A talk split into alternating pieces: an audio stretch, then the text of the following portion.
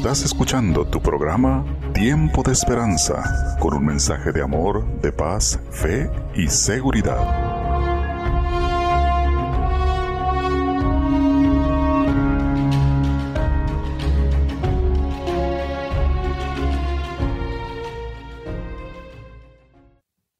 Hola amigos, muy buenos días. ¿Cómo se encuentran en esta mañana? Espero que estén disfrutando de ella y que podamos disfrutar también de este programa que tenemos preparado para ustedes el día de hoy. Mi nombre es Rubén Armendaris y los voy a acompañar durante toda esta hora. Muy bien, el día de hoy vamos a comenzar con una melodía en la voz de Tony Ávila que se llama Salmo 121.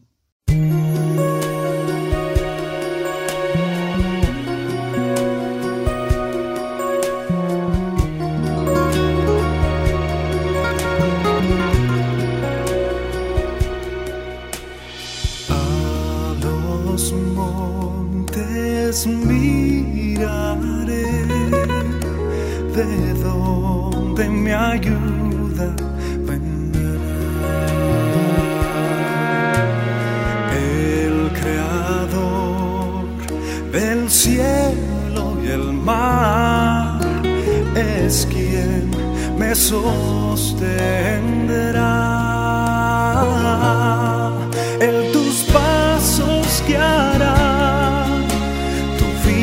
Guardará, es tu protector, no dormirá. Él es la luz que alumbra la densa oscuridad desde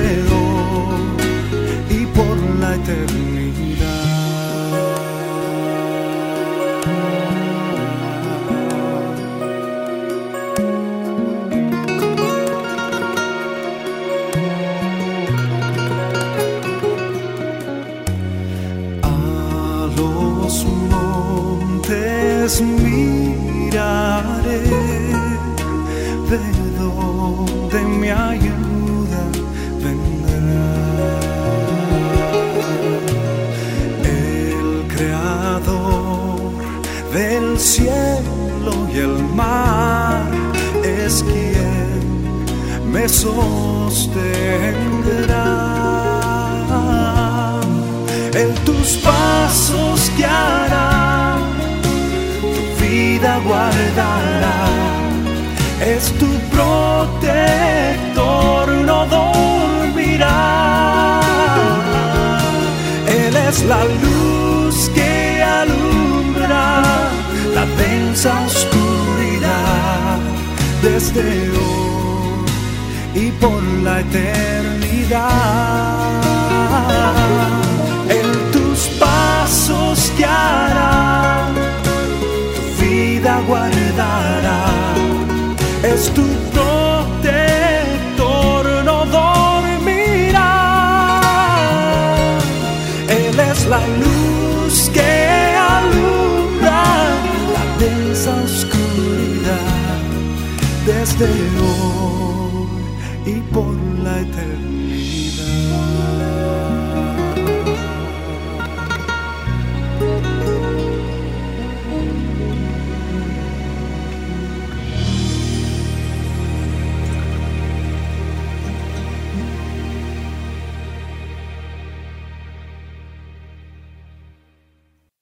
Bella melodía pudimos escuchar en esta mañana.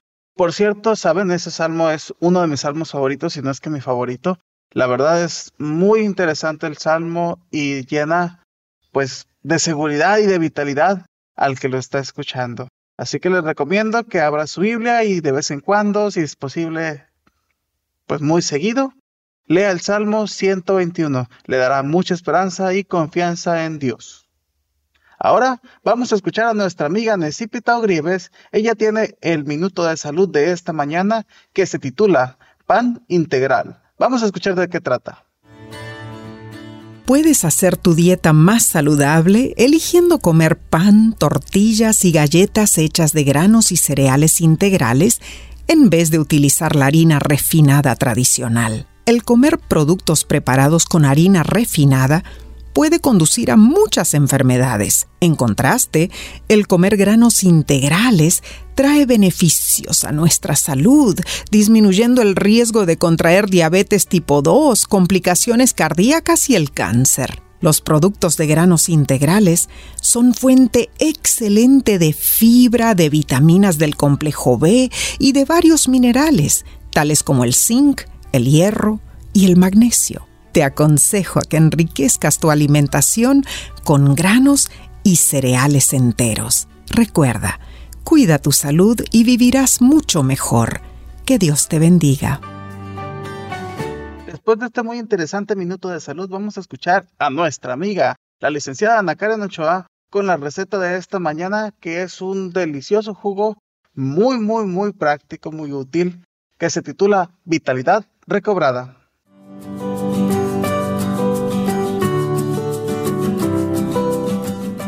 Muy buenos días. Mi nombre es Ana y me da gusto estar con ustedes en esta mañana.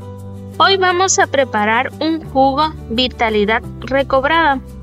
¿Sabías que el descanso en los niveles de hormonas sexuales, tanto en el hombre como en la mujer, es una de las causas de la falta de deseo sexual? No solamente la edad contribuye a ese descanso hormonal, también la falta de ejercicio físico, una alimentación pobre en frutas, hortalizas y semillas las toxinas, especialmente el tabaco, el alcohol y el estrés, reducen la producción y liberación de las hormonas necesarias para la vida sexual. Pero afortunadamente existen alimentos capaces de estimular la producción hormonal, como la granada y la maca. Su efecto se potencia con el abandono de los factores negativos anteriormente mencionados. Según un estudio, el consumo diario de jugo de granada durante dos semanas aumenta el nivel de testosterona en un 24%, además de mejorar el estado de ánimo y la sensación de bienestar. El jugo Vitalidad Recobrada incluye además de la granada y la maca la fruta de la pasión, que es el maracuyá, cuyo intenso aroma predispone a la pasión amorosa. El jugo Vitalidad Recobrada favorece una adecuada respuesta sexual que cuando va acompañada de amor auténtico, colma de satisfacción a la pareja. Los ingredientes para dos porciones son una granada o puede ser media taza de jugo de granada, dos frutas de maracuyá, media taza de agua y una cucharadita de maca o una cucharada de semillas de calabaza trituradas. Para prepararlo hay que poner en la licuadora los granos de la granada, la pulpa de la maracuyá y el agua, licuar hasta obtener una pasta homogénea y pasarla por un colador. Añade la maca o las semillas de calabazas trituradas y revolverlo bien. Por tratarse de un jugo concentrado, son suficientes 150 mililitros para una porción, aunque se pueda tomar una cantidad mayor. Pero lo adecuado es que lo compartas con tu pareja.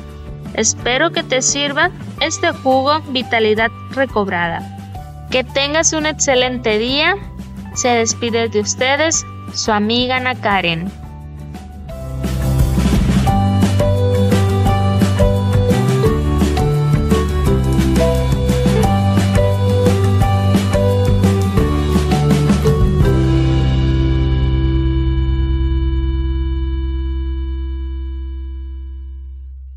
Ahora vamos a escuchar a nuestro amigo el pastor Daniel Herrera con la reflexión de esta mañana titulada Amor, el objetivo de la virtud cristiana. Vamos a escuchar de qué trata. Lecciones de la Biblia a continuación. Nuestro tema para hoy lleva por título Amor, el objetivo de la virtud cristiana. Segunda de Pedro capítulo 1 versículo número 5. Vosotros también, poniendo toda diligencia por esto mismo, añadid a vuestra fe virtud, a la virtud conocimiento, al conocimiento dominio propio, al dominio propio paciencia, a la paciencia piedad, a la piedad afecto fraternal y al afecto fraternal amor. Confieso que nunca me había concentrado en esta escalera que Pedro nos presenta hoy. Él está diciendo que pongamos todo nuestro empeño, eso se refiere a la palabra diligencia. Ponga todo el empeño, ponga todo el esfuerzo. ¿En qué? Mire, repasemos cada paso como obra un crecimiento en los seres humanos. Nadie va a crecer como crecen los pollos hoy, en 24 días y ya están listos para comer. No. El crecimiento del cristiano es paulatino, lento, seguro. No hay cambios súbitos, porque esos cambios súbitos no forman hábito. El cambio paulatino, repetitivo, forma un hábito. Miren qué bonito lo que nos está diciendo Pedro. Yo no debería decir en qué parte de la escalera voy o qué me está faltando de esta escalera de Pedro. Él dice que arrancamos con la fe. La fe es el depósito de confianza que ponemos en Dios para creer en Él, para aceptarlo a Él y para decidirnos que podemos tener una vida nueva, un camino nuevo, solo con su ayuda. Entonces después, esa fe me da a mí un arreglo en mis virtudes, es decir, las cualidades que uno tiene a raíz de haber creído en Dios y mantener una comunión con Él, esas cualidades o virtudes comienzan a tener un cambio. Uno comienza a ser una persona distinta, de a poco, de a regulares, pero esas cualidades, por ejemplo, ese mal genio, esa capacidad de explosión que una persona tiene, dice, voy a usar toda esa energía para hacer tosudo, determinado en hacer un trabajo o para rechazar las maldades. Es lo mismo, simplemente que la cualidad por la fe tornó en otra situación. Entonces ahora dice, vas a tener conocimiento. ¿Por qué? Porque con eso trae una paz interior y comienzas a entender, a conocer. Ahora entiendo para qué es la vida, ahora entiendo para qué es el dinero, ahora entiendo para qué es la familia, ahora entiendo para qué es la vida y no andamos perdidos. El siguiente paso, dice Pedro, es encontrar un dominio propio. Y es que la razón que ha tenido conocimiento, que aumenta su fe, que mejora sus cualidades, ahora la razón está dominada, cuidada y parcelada por el Espíritu Santo. Y entonces la razón comienza a ser dominada por el Espíritu Santo. Ya no me dominan los excesos, me dominan los principios que he instalado en mi corazón. El siguiente paso es la paciencia, porque con ese dominio propio yo tengo más de la paz interior. Entonces, tengo paciencia conmigo, tengo paciencia con el que no puedo entender, tengo paciencia cuando mis problemas no pueden resolverse. Tengo mucha más paz en mi vida. Esa paciencia no significa sentarse a esperar, es seguir caminando para trabajar en lo que hay que cambiar. Lo que dice Pedro después es, la piedad aumenta cuando me llega la paciencia. ¿Y qué es la piedad? La piedad no es otra cosa que el cambio ético, el cambio firme a los principios. Luego viene afecto fraternal y remata con la parte más importante, el amor. Y el amor es el cambio espiritual que se logra en nuestra vida, la base por la cual hacemos todos los cambios, el interés personal, el verdadero sentido de propósito que hay en mi corazón para que se logren estas cosas. Quite el amor y todo lo demás me volvería un nuevo fariseo. Repasa la escalera del crecimiento de Pedro. ¿En dónde vas? ¿Qué me hace falta? Y que el Señor Jesús nos ayude a completar esta preciosa escalera que está en nuestro tema de hoy. Soy Daniel Herrera y deseo para todos un día lleno de bendiciones.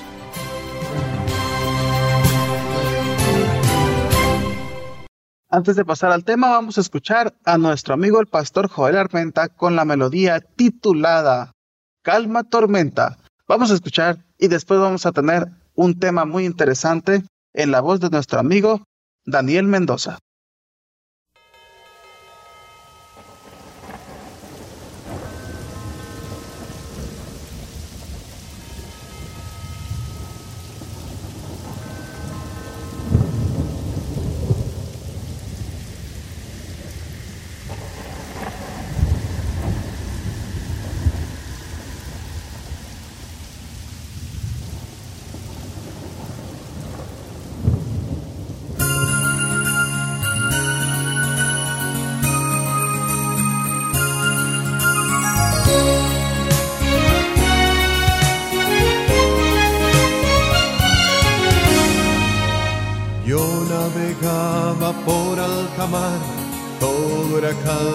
Había tempestad. Luego me puse en mi barco a dormir, cuando de pronto algo raro sentí. Un fuerte viento empezaba a soplar, mi barca débil quería naufragar. En oración a Jesús acudí y claramente que dijo le oí, calma tormenta, escucha mi voz, calma tormenta y venga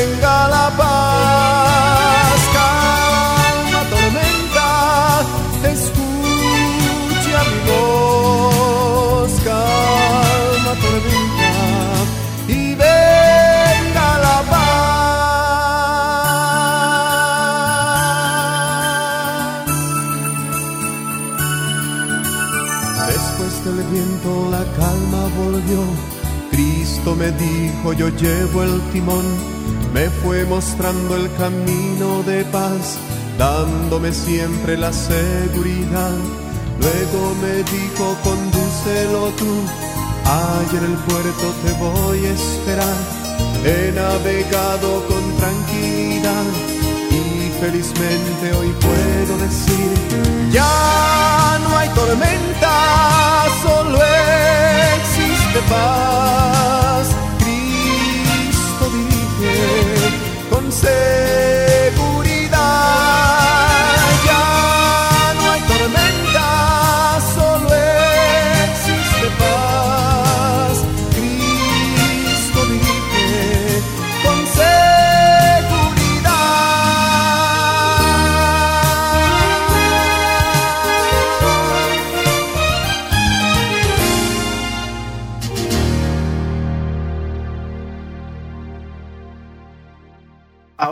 escuchar a nuestro amigo Daniel Mendoza.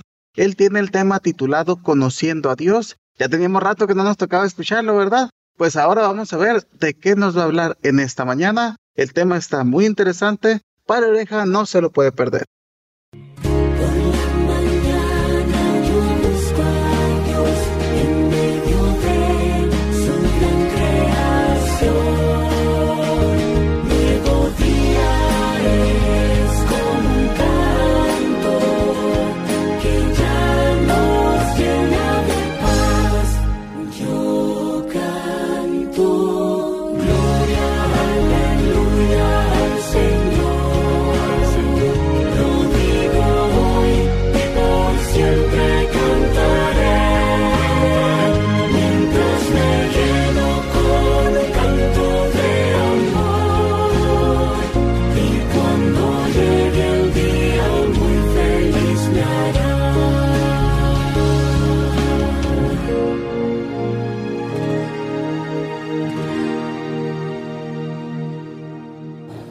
Día, queridos radioescuchas. Es un placer nuevamente poder profundizar en el conocimiento del libro sagrado que es la Biblia.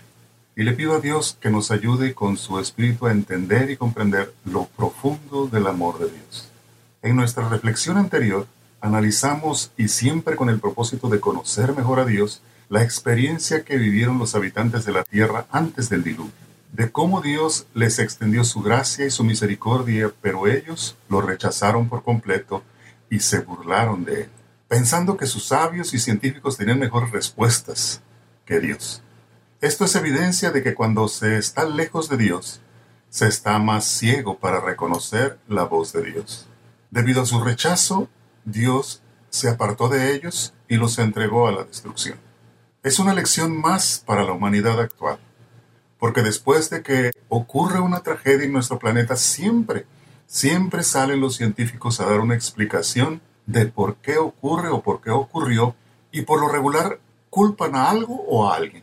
Hoy le echan la culpa al calentamiento global, a la deforestación, a los incendios, a los huracanes, a las erupciones volcánicas, a la contaminación, inclusive le echan la culpa a las explosiones solares, siempre dando explicaciones para calmar las conciencias y mantener a la población tranquila y controlada.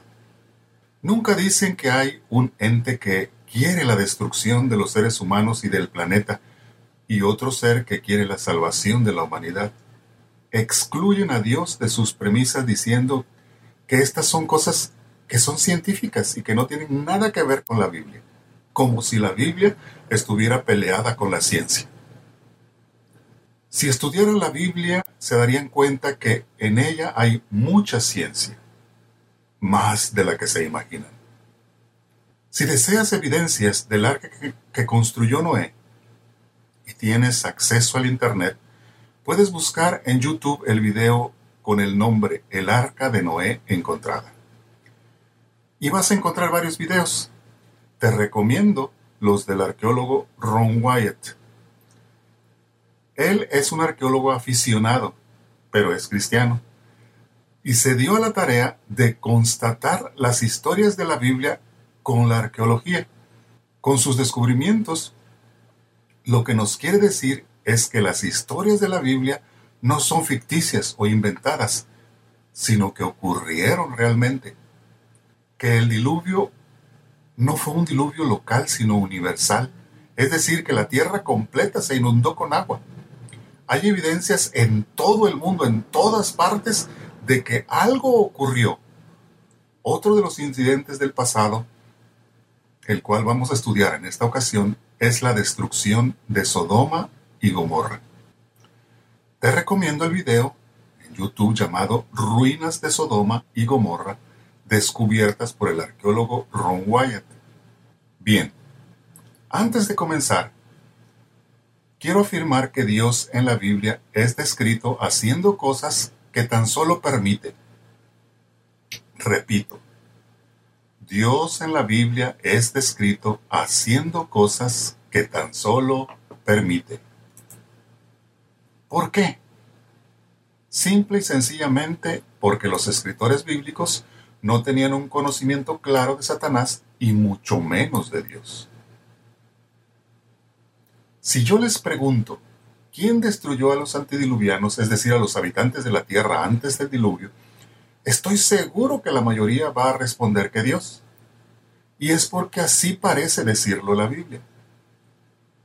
Si yo pregunto, ¿quién destruyó a los habitantes de Sodoma y Gomorra? Me van a responder que Dios. Porque así parece que lo dice la Biblia. Pero repito, Dios en la Biblia es descrito haciendo cosas que tan solo permite. Dios es un Dios justo y tan solo nos da lo que nosotros pedimos con nuestras palabras o deseamos con nuestras actitudes. Los antediluvianos, la Biblia lo describe así, deseaban solo hacer el mal. No querían saber nada de Dios. Entonces Dios les dio la oportunidad de arrepentirse y les dio 120 años para hacerlo. Pero no quisieron. Entonces Dios se apartó de ellos. Como no querían nada con Dios, Dios se apartó de ellos porque Dios es un caballero. Y como todos sabemos, solo hay dos amos. O es Dios o es Satanás. Si Dios se aparta, entra al control en automático Satanás. Y él solo quiere nuestra destrucción. Así que Dios permitió que Satanás destruyera la tierra y sus habitantes. Ya vimos este principio en el libro de Job. Satanás usó los elementos de la naturaleza para destruir a Job, sus posesiones y su familia. Es decir, las personas, los vientos fuertes y el fuego. Examinemos entonces la historia de Sodoma y Gomorra. La historia nos dice que un buen día Abraham estaba descansando en su tienda y levantó la mirada y vio a tres personajes que estaban frente a él.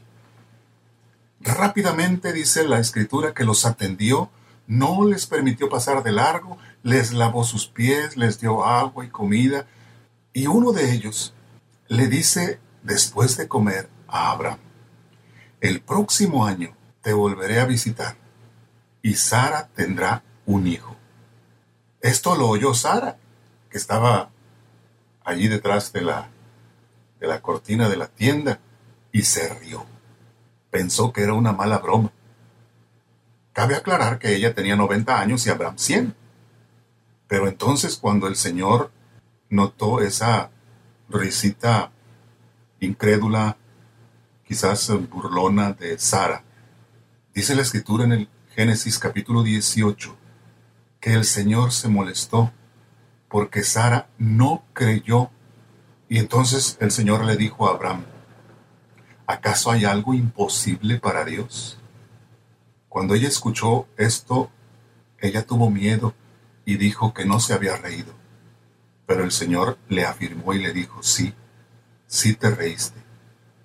Después de este incidente, leemos en el versículo 16 del capítulo 18 de Génesis, de paso, todos los versículos que vamos a leer y que hemos estado leyendo en otros temas son extraídos de la Biblia, de la versión Dios habla hoy. Si es una Biblia con, eh, un lenguaje más, eh, más sencillo, más entendible. Entonces, leemos en Génesis 18, 16 lo siguiente. Después dice, los visitantes se levantaron y echaron a andar hacia la ciudad de Sodoma. Abraham los acompañaba para despedirse de ellos. Dios siempre que va a hacer algo, hace una investigación primero. Así como lo hizo con los antidiluvianos, lo hizo también con los habitantes de la llanura de Sinar. Dios no actúa precipitadamente o por impulso. Siempre lo hace investigando las cosas para así dar una solución al problema. Y en el versículo 20 dice lo siguiente. Así que el Señor le dijo a Abraham, la gente de Sodoma y Gomorra tiene tan mala fama y su pecado es tan grave que ahora voy allá para ver si en verdad su maldad es tan grande como se me ha dicho. Así lo sabré. Quiero decirte que Dios no va a Sodoma y a Gomorra porque no les crea a sus ángeles que le cuentan las abominaciones que se hacen en esas ciudades, sino para que conste en los registros que Él personalmente investigó el caso y dejó evidencia de su juicio. Porque el acusador, que es Satanás, puede acusar a Dios de injusticia, ya sea por un perdón que no se pidió o por destruir injustamente. Satanás tratará por todos los medios de culpar a Dios. Así que Dios debe cumplir con todo requisito legal, aunque sea Satanás un farsante. En Génesis capítulo 18, versículo 22, seguimos leyendo. Dos de los visitantes se fueron de allí a Sodoma, pero Abraham se quedó todavía ante el Señor se acercó un poco más a él y le preguntó, ¿Vas a destruir a los inocentes junto con los culpables? Tal vez haya 50 personas inocentes en la ciudad, y siendo así, ¿destruirás la ciudad y no la perdonarás por esos 50?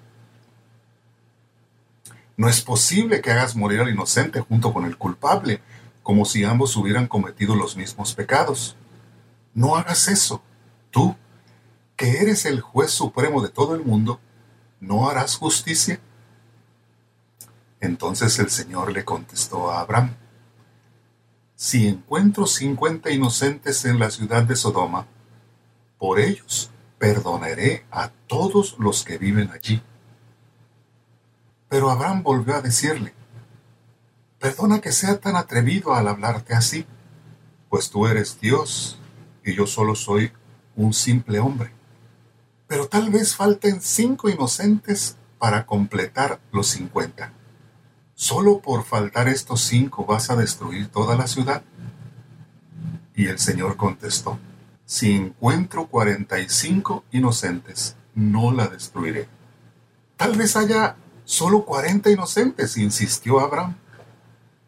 Por esos cuarenta no destruiré la ciudad, dijo el Señor. Pero Abraham volvió a suplicar, te ruego que no te enojes conmigo por insistir tanto en lo mismo, pero tal vez encuentre solamente treinta. El Señor volvió a decirle, aún por esos treinta perdonaré a la ciudad. Abraham siguió insistiendo, mi señor, he sido muy atrevido al hablarte así, pero ¿qué pasará si encuentras solamente veinte inocentes? Y el Señor respondió, por esos veinte no destruiré la ciudad. Todavía insistió Abraham, por favor, mi Señor, no te enojes conmigo. Hablaré tan solo esta vez y no volveré a molestarte.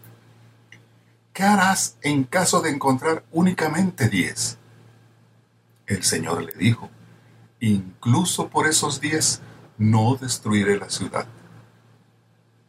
Cuando el Señor terminó de hablar con Abraham, se fue de allí, y Abraham regresó a su tienda de campaña. Te pregunto, querido Radio Escucha, ¿quería Dios destruir a Sodoma y a Gomorra? Según el diálogo que acabamos de leer, es evidente que no. Vemos a Dios extendiendo su misericordia una y otra vez. Abraham conocía a los habitantes de esas ciudades, sabía las cosas malas que allí se vivían. Aún así, quiso interceder por esas ciudades, ya que allí habitaba su sobrino Lot y se detuvo en 10 personas para quizás incluir a toda la familia de Lot. Esta historia nos ilustra por qué Dios no destruye ciertas ciudades en el mundo que están llenas de perdición.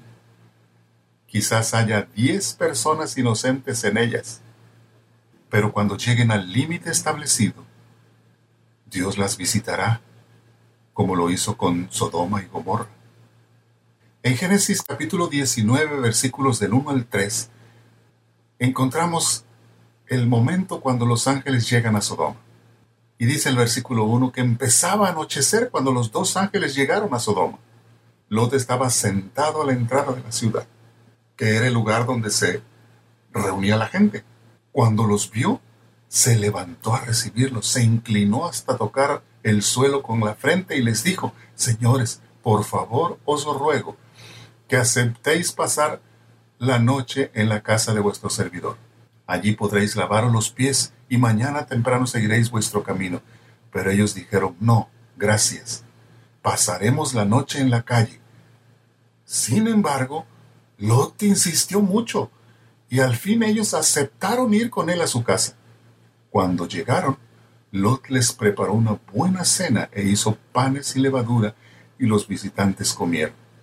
Lot había aprendido la costumbre de atender a los viajeros en casa de su tío Abraham. Y eso hizo.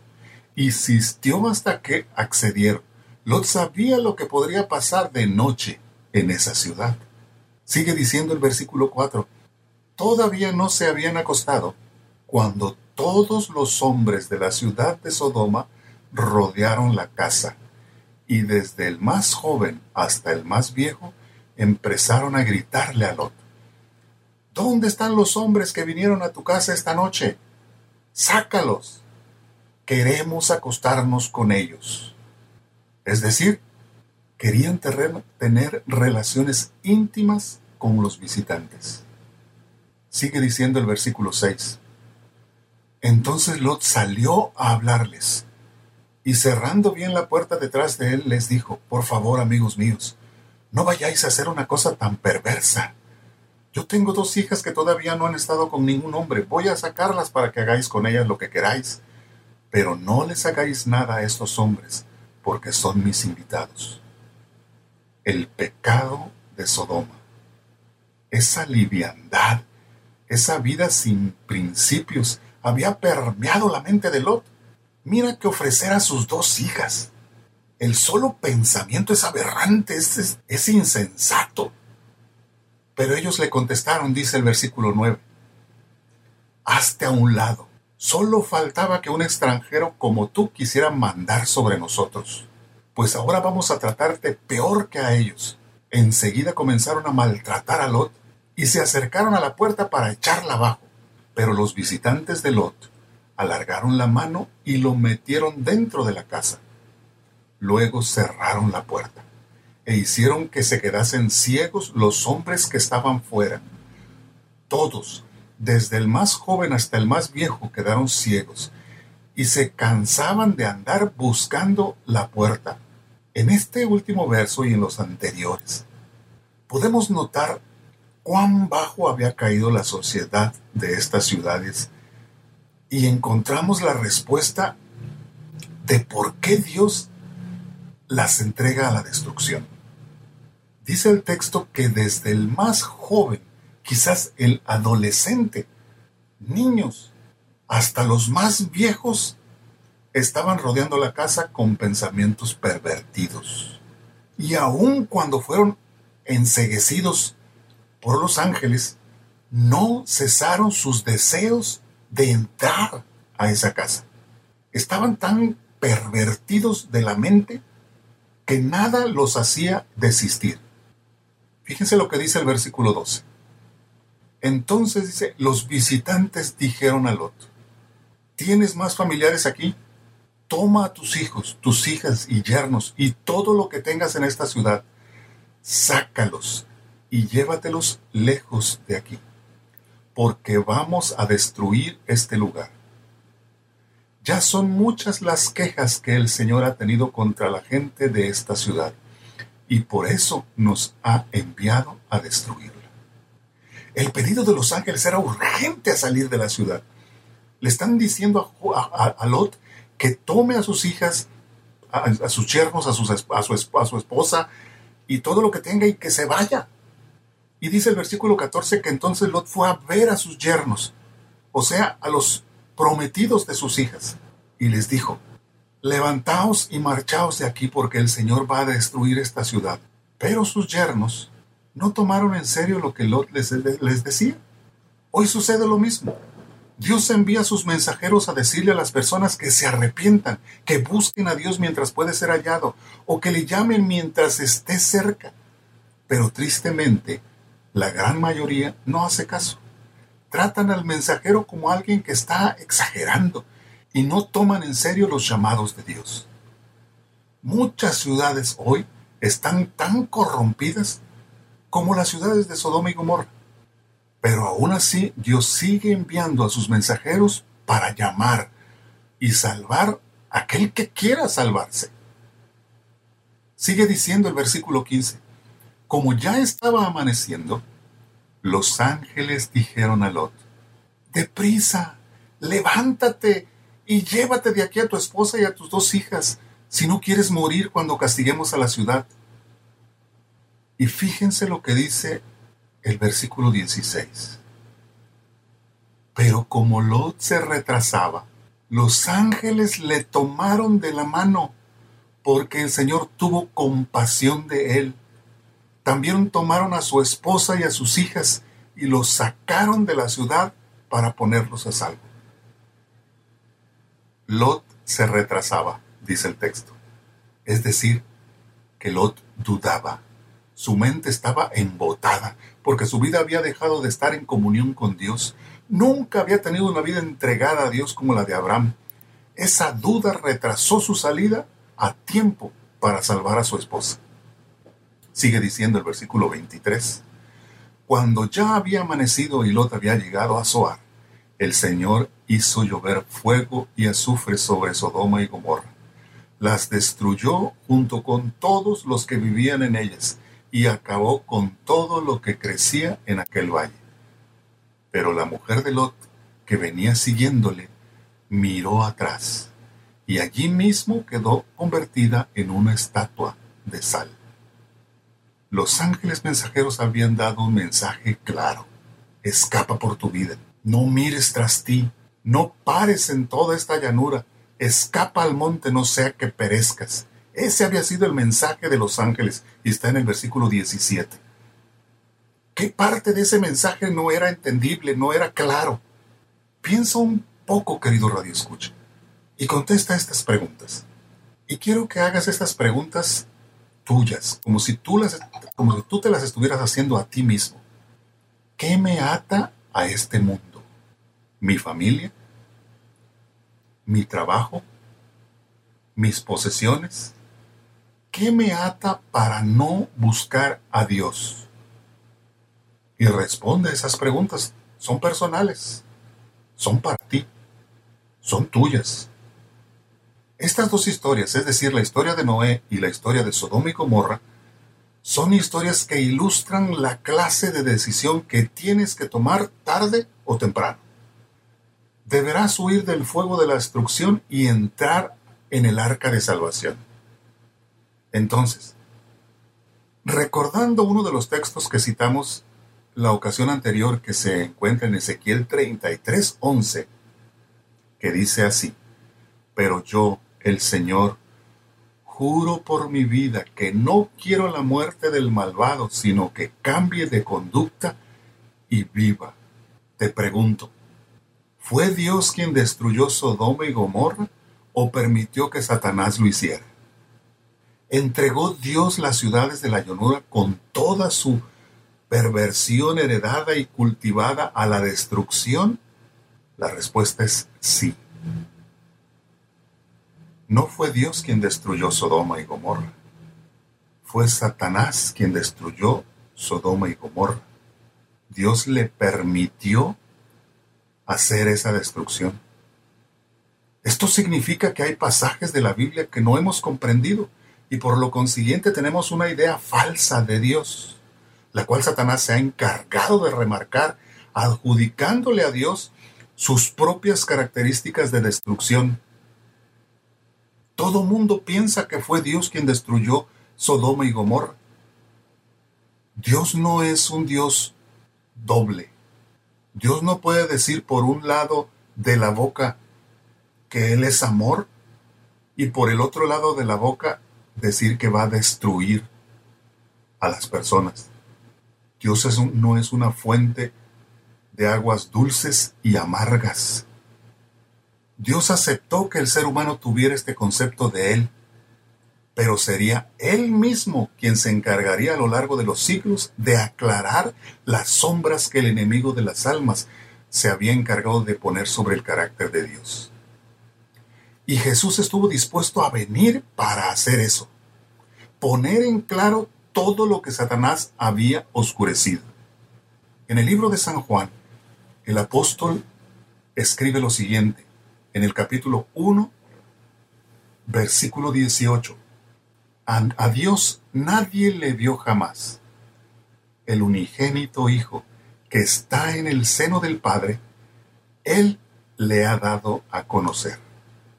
Entonces, si queremos conocer al Padre, debemos hacerlo mediante el Hijo. Es decir, que Jesús nos dio una imagen clara de su Padre. Vino a arreglar la imagen distorsionada que el ser humano tenía y tiene del Padre. Y quiero decirles que muchos hemos estado en las iglesias y es- escuchando hablar de Dios y de Jesús, pero no los conocemos. Nos ha pasado como a los discípulos, los que por tres años y medio anduvieron con Él. Le escucharon, vieron sus milagros, lo tocaron, comieron junto a Él, caminaron juntos y nunca lo llegaron a conocer como era su privilegio conocerlo. Fíjense lo que registra el apóstol San Juan en el capítulo 14, versículos del 6 al 9. San Juan 14, del 6 al 9. Jesús le dijo, Yo soy el camino, la verdad y la vida. Nadie viene al Padre sino por mí. ¿Qué está diciendo Jesús? Que solo hay una manera de conocer al Padre, de llegar al Padre, de estar en comunión con el Padre. Y esa, ese, ese, ese, camino es Él, es Jesús. Si no conocemos a Dios a través de Jesús, siempre tendremos un concepto equivocado de Dios. Y, y continúa diciendo, si me conocieseis, también a mi Padre conoceríais. Y desde ahora le conocéis y le habéis visto. Fíjense lo que está diciendo Jesús. Si me conocen a mí, van a conocer al Padre.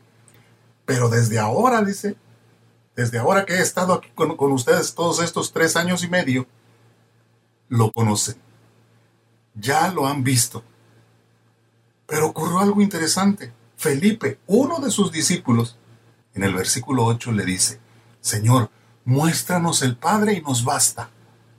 Y yo me imagino a Jesús decepcionado, diciéndole a su discípulo Felipe, ¿tanto tiempo hace que estoy con vosotros y aún no me has conocido, Felipe? El que me ha visto a mí, ha visto al Padre. ¿Cómo pues dices tú, muéstranos al Padre? ¿Se dan cuenta? Es necesario que seamos más atentos al estudiar la Biblia, la palabra de Dios. Felipe, uno de los discípulos de Jesús, exterioriza un pensamiento de todos los discípulos, porque habla en plural. Dice, dice, muéstranos al Padre y nos basta. En nuestros próximos temas, vamos a apoyarnos en el conocimiento que trajo Jesús acerca de Dios.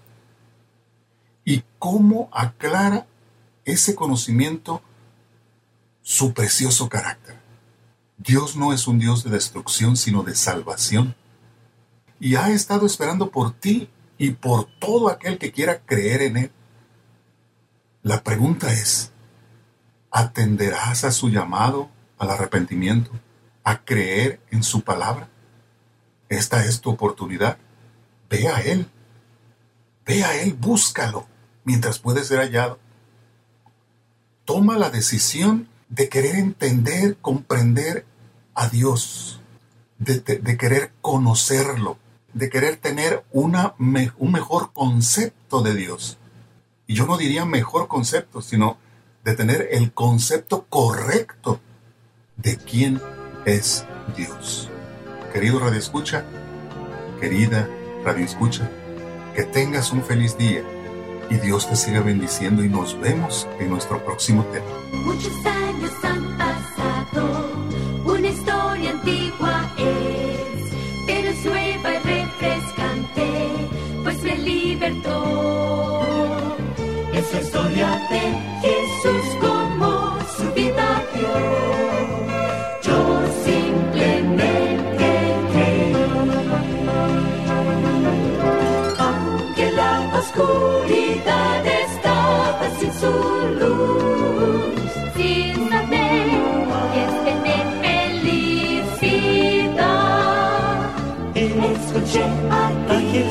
Hablarme de su amor, dijo tú solo debes creer.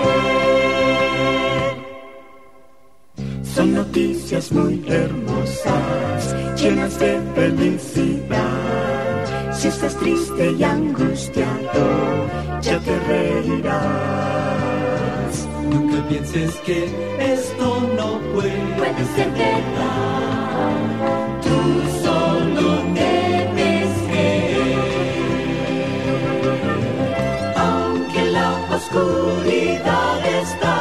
sin su luz, sin saber que es tener felicidad. Escuché a Jesús hablarme de su amor. Dijo tú solo debes creer.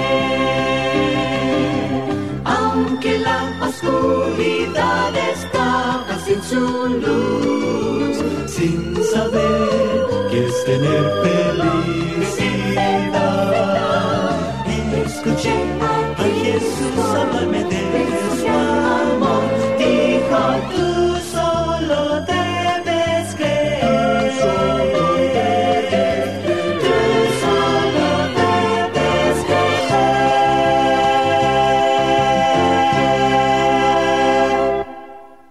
Muy bien amigos, no nos queda más que despedirnos en esta mañana de ustedes, después de haber disfrutado de esta compañía tan grata, después de que nos permitieron entrar a sus hogares, a sus talleres y a sus oficinas, como dice por ahí cierto anuncio publicitario del pasado. No sé si todavía sigue anunciándose, pero como yo ya no veo la televisión casi, o más bien nunca, este, pues no sé si sigue anunciándose, pero bueno, ustedes ya saben. Gracias por permitirnos llegar hasta sus hogares y también muchas gracias por sintonizarnos. Estaremos aquí el día de mañana con más contenido especial para ustedes y les recordamos que este programa es patrocinado por sus amigos de la Iglesia Adventista del Séptimo Día. Que tengan un muy feliz sábado. Se despide de ustedes su amigo Rubén Armendariz.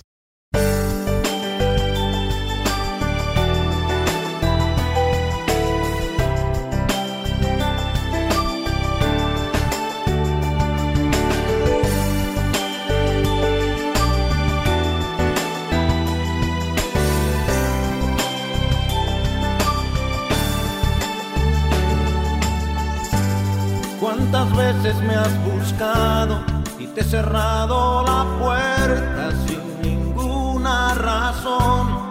¿Cuántas veces he caído y fiel a tu palabra me ofreces perdón? ¿Cuántas veces me has llamado Jesús y yo te he dicho no? Cuántas veces me has hallado sollozando en mi cuarto porque no puedo más.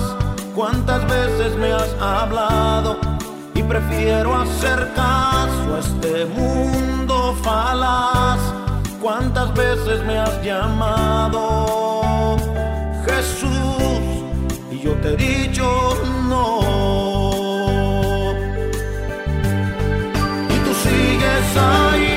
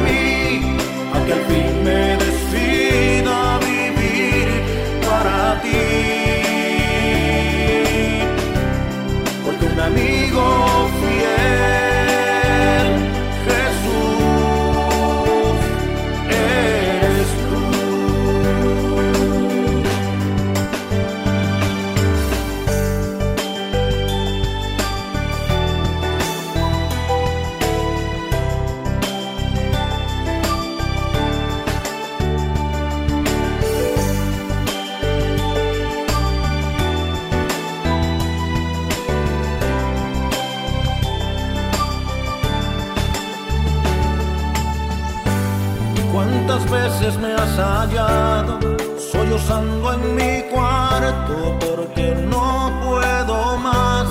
Cuántas veces me has hablado y prefiero hacer caso a este mundo falaz. Cuántas veces me has llamado Jesús y yo te he dicho